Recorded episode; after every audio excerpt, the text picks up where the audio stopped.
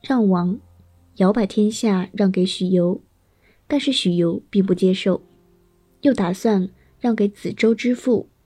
子周之父说：“让我做天子不是不行，不过呀，我刚刚患了幽隐的疾病，刚好呢在医治之中，所以没有时间来治理天下。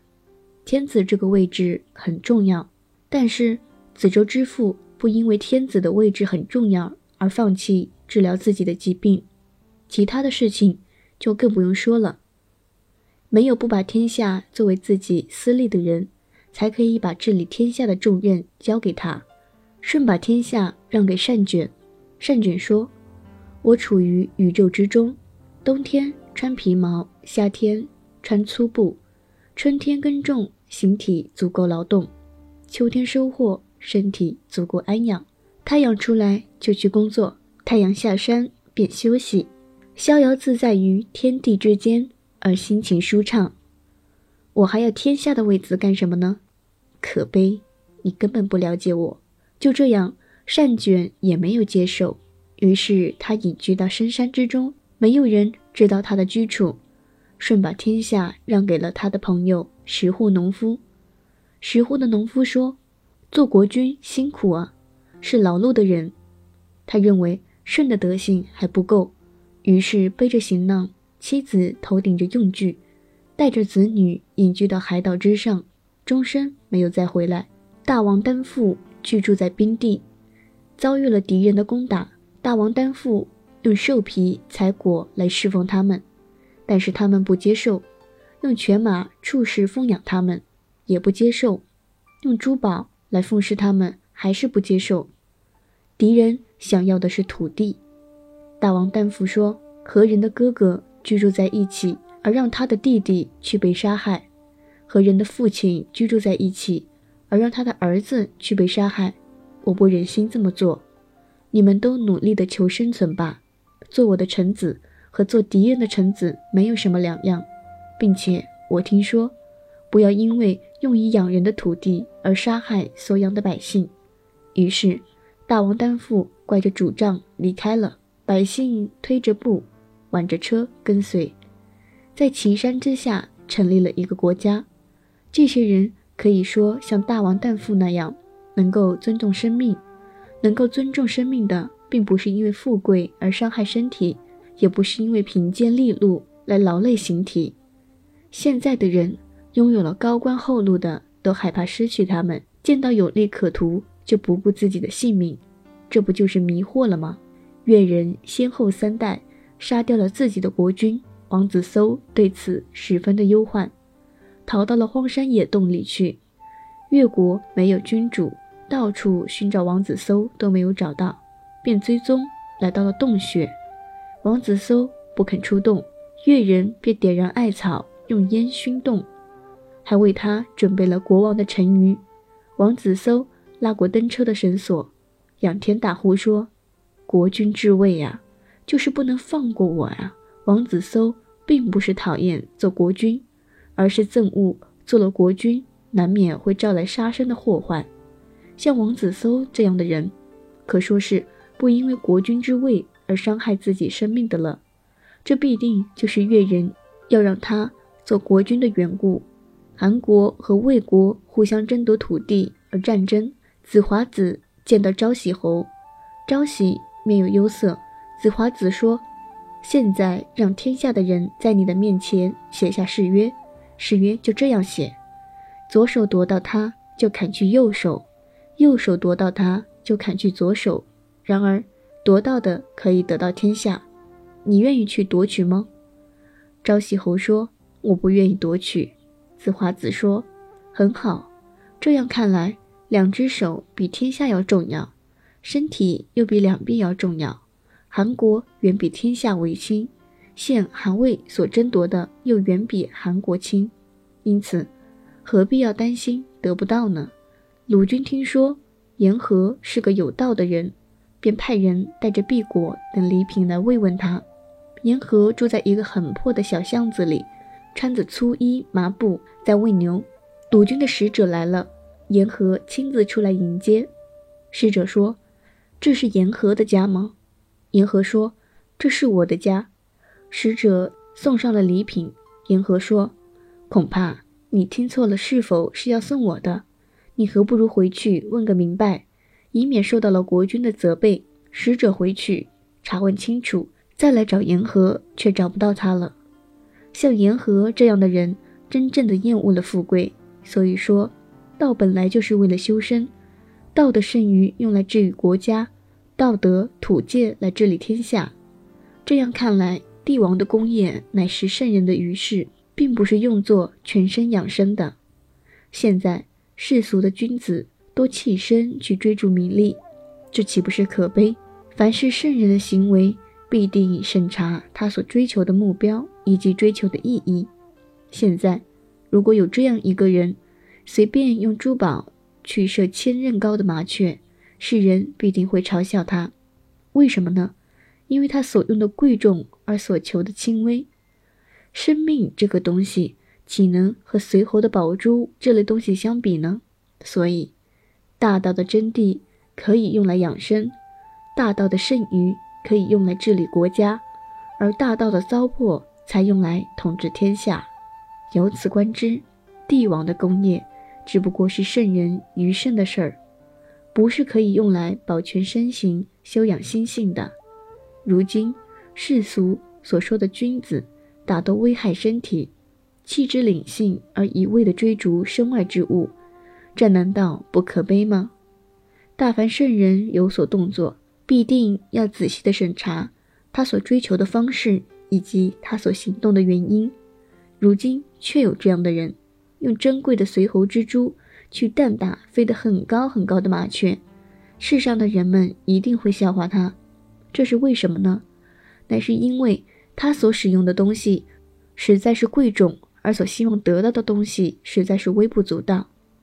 至于说到生命，难道只有随侯之珠那么珍贵吗？列子穷困，面露饥色。有人告诉郑子阳说：“列玉寇是有道之士，在你的国家之内却让他贫困，你这不是轻视人才吗？”郑子阳就派人给他送来米粟。列子见到使者，再三的辞谢不接受。使者走了之后，列子进到屋子里，他的妻子埋怨他，而抚着胸说。我听说，有道的人能享安乐。现在你却面有饥色，相国派人给你送来粮食，你却不接受，难道不是我命该如此吗？列子笑着说：“相国他并不是自己真正的了解我，而是听了别人之言才会来给我送米粟。将来他也可能听别人的话来治我的罪，这就是我不接受的原因。后来。”百姓果然造反，而杀害了子阳，楚昭王丧失了国土。屠阳说跟着昭王出走，后来昭王返回国家，要奖赏跟随他的人。轮到了屠阳说，屠阳说说，大王丧失国土，我丧失屠阳的工作。大王回国，我也回到了屠阳之所，我的绝路已经恢复了，又有什么好奖赏的呢？昭王说。勉强的接受吧，屠阳说说，大王丧失领土不是我的过错，所以我不接受惩罚；大王收复国土也不是我的功劳，所以我不接受奖赏。昭王说，让他来见我。图样说说，楚国的法令必须是有大功的人才能够朝见国君，现在我的才智不足以保存国家而勇武，也不足以消灭敌寇。吴国的军队侵入郢都，我因危难而逃，并不是有意跟随着大王的。现在大王要毁坏法度来召见我，我并不是想以此而让天下人知道。昭王对司马子期说：“屠阳说，虽然处于卑贱的地位，却懂得大道。你替我请他就任三公的职位。”屠阳说：“说三公的职位，我知道比屠阳的职位要高贵。”万众的俸禄，我知道比屠阳的利润要丰厚，但是我怎么可以受绝禄而使君主受到滥施赏的声明呢？不能接受，希望还是回到我的屠阳市场里，最终还是没有接受。原宪住在鲁国，住在一间方丈大小的小屋里，茅草做房顶，蓬草编成的门四处透亮，折断桑条作为门轴，用破瓮做窗格，做出两个居室，再将粗布衣堵在破瓮口上，屋子上漏下湿，而原宪却端端正正地坐着弹琴唱歌。子贡驾着高头大马，穿着暗红色的内衣，外罩雅素大褂。小小的巷子容不下这高大华贵的马车，前去看望原宪。原宪戴着裂开口子的帽子，穿着破了后跟的鞋，拄着犁杖应声开门。子贡说：“先生得了什么病吗？”原宪说：“我听说没有财物叫做贫，学习了却不能付诸行动，叫做病。如今我原宪是贫困而不是生病。”子贡听了。退了数步，面有羞愧之色。原宪又笑着说：“迎合世俗而行事，比附周旋而交朋结友，勤奋学习，用以求取别人的夸赞；注重教诲，是为了炫耀自己；用仁义作为奸恶勾当的掩护，讲求高车大马的华贵装饰。我原先是不愿意去做的。”曾子住在魏国，衣服破烂，面色浮肿。手足生茧，三天都没有生火做饭，十年都没有添置新衣，帽子一戴，帽绳就断了，拉着衣襟，手臂就会露出来；一穿鞋，鞋跟就会露出来。拖着破鞋，口吟商颂，声音洪亮，好像金石乐器奏出来的一样。天子不能使他做臣子，诸侯不能和他结交，所以。安养意志的人就忘记了外在的形体，安养身体的人就不受名利的干扰，求道之人就心无城府。孔子对颜回说：“颜回，你过来，你家境贫寒，居处卑微，为什么不外出做官呢？”颜回回答说：“我无心做官，城郭之外我有五十亩地，足以供我粮食；城郭之内我有四十亩地。”足够用来种马养蚕，拨动琴弦足以使我欢愉，学习先生所教的道理足以使我快乐，因此我不愿意做官。孔子听了之后深受感动，改变了面容，说：“实在是好，颜回的心愿。我听说满足的人不会因为利禄而使自己感到拘累，真正安闲自得的人，明知道失去了什么也不会畏缩焦虑。”注意内心修养的人，没有什么官职，也不会因此而愧疚。我引用这样的话已经很久了，如今在你的身上才算真正的看到了它，这也是我一点收获。中山公子谋对詹子说：“我虽然居于江湖之上，心思却时常留在宫廷里，怎么办？”詹子说：“这就需要看重生命，重视生命的存在。”也就会看清名利。中山公子谋说：“虽然我也知道这个道理，可是总不能抑制自己的感情。”詹子说：“不能约束自己的感情，也就听其自然，放任不羁。这样，你的心神就会不厌恶对于宫廷生活的眷恋吗？不能自己管束自己，而又要勉强的管束自己，这就叫做双重的损伤。”心神受到了双重损伤的人，就不会延寿长久了。魏某是大国的公子，他隐居在山岩洞穴之中，比起平民百姓，这就难为的多了。虽然未能达到体悟大道的境界，也可以说是有了体悟大道的心愿了。孔子被困于陈国、蔡国之间，七天都没有烧火煮饭，野菜汤里没有一粒米，脸色疲惫。可是还在屋里不停地弹琴唱歌，颜回在室外择菜，子路和子贡相互谈论。先生两次被赶出鲁国，在魏国遭受铲削足迹的侮辱，在宋国又受到了砍掉大叔的羞辱，在商周后裔居住的地方弄得走投无路，如今在陈蔡之间又陷入了如此困厄的境地，图谋杀害先生。没有治罪，凌辱先生的也没有禁足，可是先生还是不停地弹琴吟唱，不曾中断过乐声。君子不懂得羞辱，竟达到了这样的地步了吗？颜回没有办法回答，进入内室告诉孔子。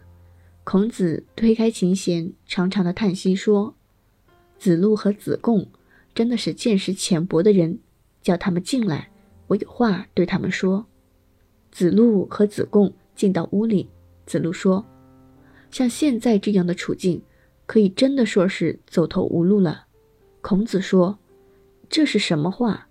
君子通达于道。”叫做一以贯通，不能通达于道，叫做走投无路。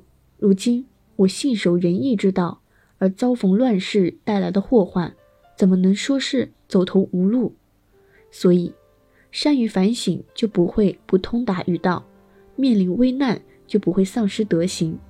严寒已经到来，霜雪降临大地，我这才真正看到了松柏仍然是那么郁郁葱葱。陈蔡之间的困厄。对于我来说，恐怕还是一件幸事。孔子说完之后，安详地拿过琴来，随着琴声阵阵的歌咏。子路兴奋而又勇武地拿着盾牌跳起舞来。子贡说：“我真不知道先生是如此高洁，而我却是那样的浅薄。古时候得道的人，困厄的环境里也能快乐，通达的情况下也能快乐。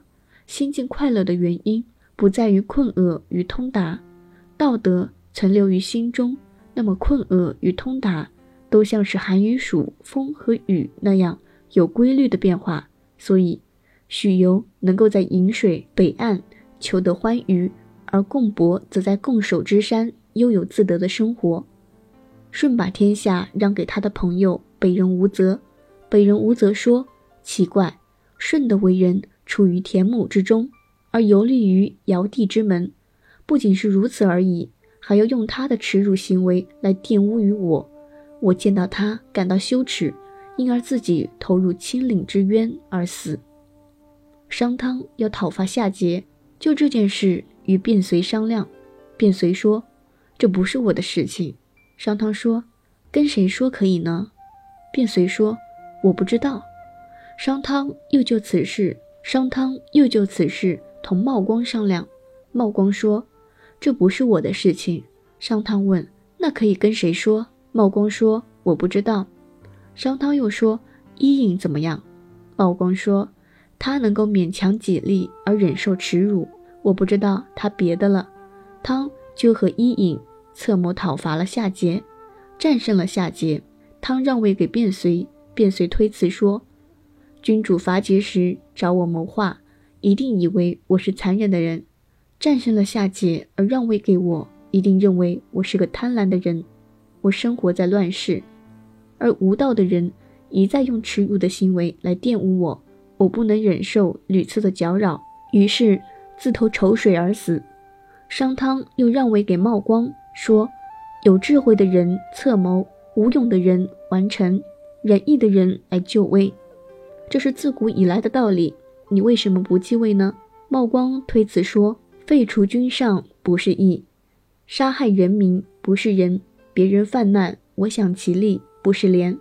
我听说，不合于义的不接受他的利禄，无道的社会不踏他的土地，何况是把我尊奉君位呢？